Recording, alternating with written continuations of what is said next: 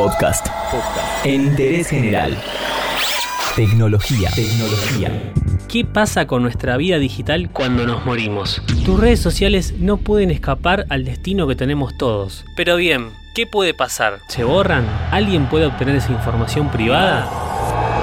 Más allá del requerimiento legal a realizar, en caso de que tu familia quiera acceder a tus cuentas, las diferentes plataformas ofrecen algunos mecanismos para acceder a cierto contenido online o incluso para pedir que se elimine una cuenta. Hoy, en Interés General, vamos a analizar lo que pasa con tus redes sociales cuando ya no estás más. Cuando ya no estás más.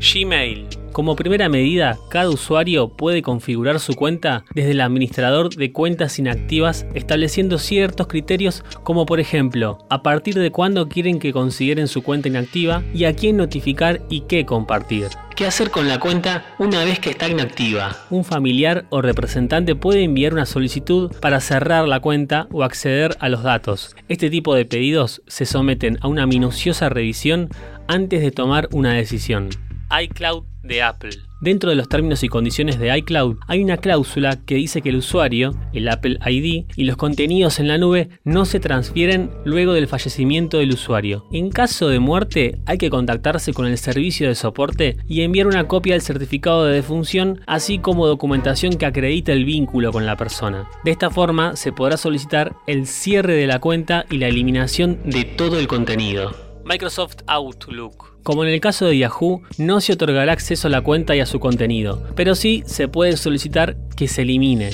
escribiendo a msrecord.microsoft.com. También se va a solicitar que se acredite el fallecimiento del usuario y el vínculo, ya sea familiar o apoderado. Instagram y Facebook. En Facebook, por ejemplo, partiendo solo con datos de Estados Unidos, desde 2004, año en el que se creó la red social, murieron más de 300 millones de usuarios. Esto supone una actividad que no beneficia a la empresa, ya que los perfiles de los fallecidos siguen recibiendo comentarios, etiquetas o solicitudes de amistad, ni para la familia, que no sabe cómo eliminar el contenido de su familiar de Internet. Facebook ofrece la opción de tener un contacto de legado, al que traspasar toda la información una vez se notifique la muerte del usuario. Además, es la persona que administrará nuestra cuenta si esta pasa a ser algo parecido a un obituario online, una página conmemorativa. ¿A dónde mi amigo? ¡No está! ¡No sabemos dónde está! ¡La que está ahí en. Bueno, mire, vaya. Esta función se activa cuando los familiares notifican a Facebook que el usuario ha muerto y a su vez el contacto delegado puede eliminar completamente la cuenta. Los usuarios pueden decidir con anticipación qué quieren que suceda con sus cuentas cuando fallezcan, si eliminarlas o mantenerlas como recuerdo para amigos y familiares. Basta con entrar en configuración, seguridad, contacto delegado y pulsar la opción eliminación de la cuenta. Instagram también necesita que un familiar remita la noticia de muerte del usuario a la compañía, que de igual manera puede cerrar la cuenta o convertirla en un panel de memoria. ¿Qué te pasó?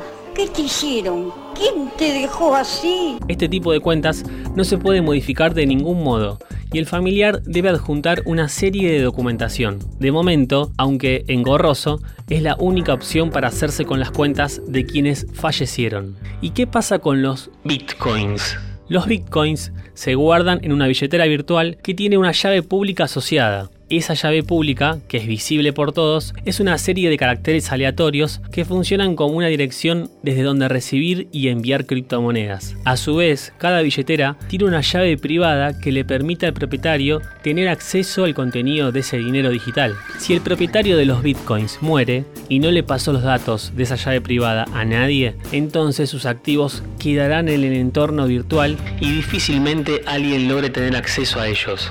Para evitar esto, el dueño debe dejar información sobre esa llave privada a sus herederos o a quien disponga. Creo que ahora sale un vinito, ¿o no? Sí, a mí me encanta. Me da unas ganas de tomarme un vinito. Bueno, lo tomamos.